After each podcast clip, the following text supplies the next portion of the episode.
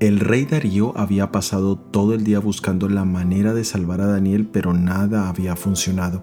Y ahora, al final del día, los príncipes se aglomeraron una vez más para que ejecutara el decreto sobre Daniel.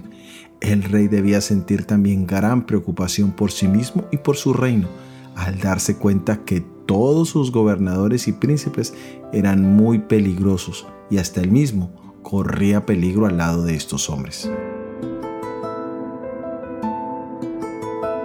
Daniel guardó silencio en medio de todos estos eventos. El rey Darío se convirtió de alguna manera en su abogado y esta es una maravillosa ilustración para nosotros. Leamos lo que nos dice Primera de San Juan capítulo 2 versículo 1. Hijitos míos, estas cosas os escribo para que no pequéis. Y si alguno hubiere pecado, abogado tenemos para con el Padre a Jesucristo el justo.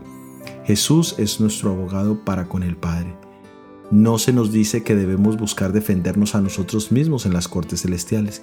Lo único que debemos hacer es buscar la asesoría judicial de nuestro abogado Jesús. Lo más maravilloso de nuestro abogado es que Él es justo, recto, perfecto y en sus propios méritos nos puede declarar totalmente inocentes. Y esto es verdaderamente cierto en los eventos finales de esta tierra, cuando se nos acusa injustamente de violar leyes o decretos humanos que a su vez violan la ley de Dios.